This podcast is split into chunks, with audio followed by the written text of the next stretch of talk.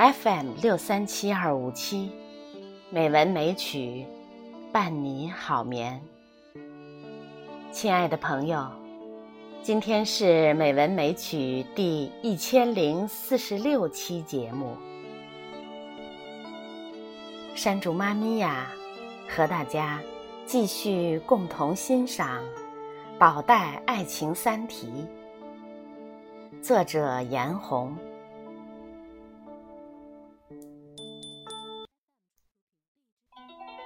宝黛爱情三题》之三：托付，最后总是慈悲。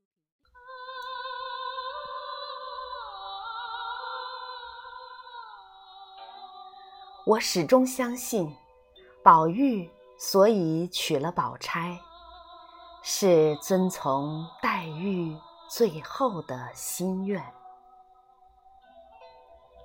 不然就没法解释。紫娟只说了句：“你妹妹要回苏州。”宝玉顿时红头胀脸，整个人死了一半。好容易醒转过来，对紫娟说：“我只告诉你一句话：活着，咱们一道活着；不活，咱们一道化灰化烟。”又说：“若是已经定下宝琴，我怎么还会是那个光景呢？”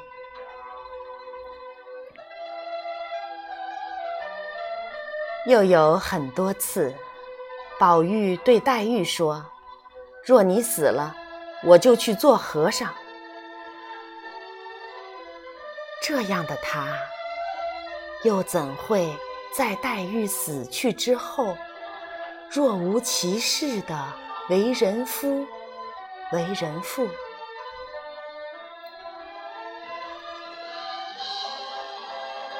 可判词上明明写着：“纵然齐眉并案，到底意难平。”他确实娶了宝钗，也许真的还生了儿子。其中必有一个缘由，峰回路转，别有洞天。高鹗的办法是让凤姐做坏人，瞒消息，凤姐设奇谋，令于平伯一晒。这奇谋不值一个大。想想看，要是那样，当宝玉。冲着他的幸福伸出手，盖头下却出现一张意料之外的面孔。以他自称的为黛玉也弄出一身病来的多愁多病的身，怕不口吐白沫，立即昏厥，喜事也成了丧事。这不像红楼里的情节。倒更像如今家庭伦理杂志里的故事，耸人听闻，破绽百出，却因强烈的故事性，拥有最为广泛的读者。也有说是元春指婚的，可那又怎样呢？若宝玉的爱情能够臣服于一道谕旨。在贵妃姐姐的威严中收敛所有叛逆性，做一个俯首帖耳的臣子，回头再对黛玉说：“你看，责任在肩，我也没办法。”似此嘴脸，倒是影视剧里的自私男性的面孔。黛玉也白为他赔了一世的眼泪呀。可是那必然有个缘由吧。我不知道它是什么。生活有无数的可能性，向四面八方无限延展。我姑且也来猜一猜。我想，应该是黛玉的托付。病入膏肓之际，黛玉最不放心的，就是宝玉。他知道，一旦他辞别世间，宝玉便不服这个光景。他曾为这事、这承诺暗喜，但这一刻，他唯一的愿望是宝玉能够好好的活下去。他希望有个人陪在他身边。最好的人选便是宝钗。金兰泣互抛金兰语之后，黛玉改变了对宝钗的看法。这不但让宝玉惊喜，也使读者们愉悦。那样美好的两个女孩子，能成为朋友。而不是相互猜忌，岂不是世间一道风景？爱情之外，红楼里写友谊，同样不俗。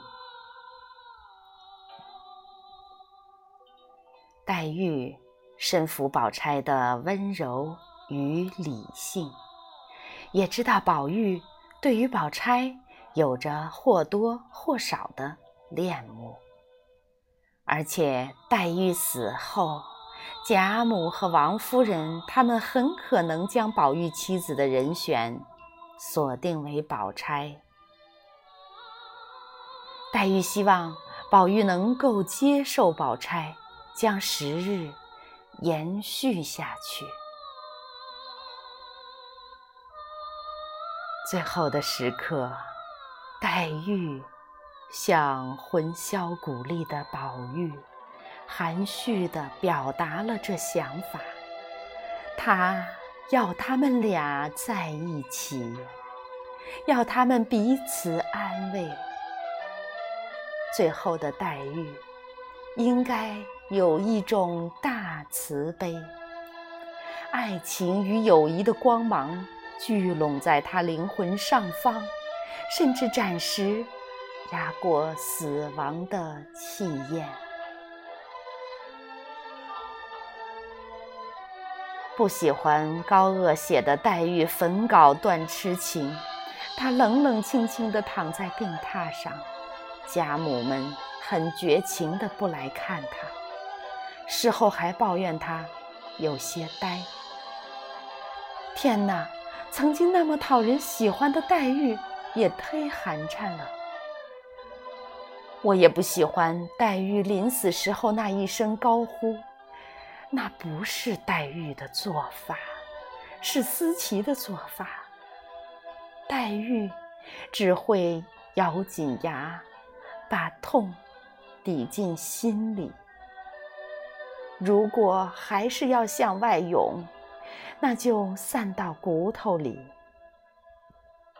总之，以他的清高。以他此刻的绝望到底，绝不会抱怨一句。至于那句没完的话，是“你好狠心”，还是“你好好过吧”，这都不像黛玉的口吻。若他真的沦落如此，我估计。他应该像晴雯那样，轻声地喊自己的母亲。高鹗写这一段，过于强烈的对比，极度的抒情，简直和琼瑶剧有一拼了。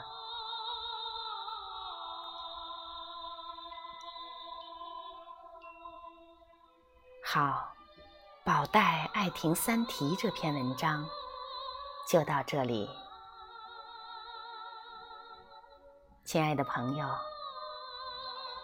好梦。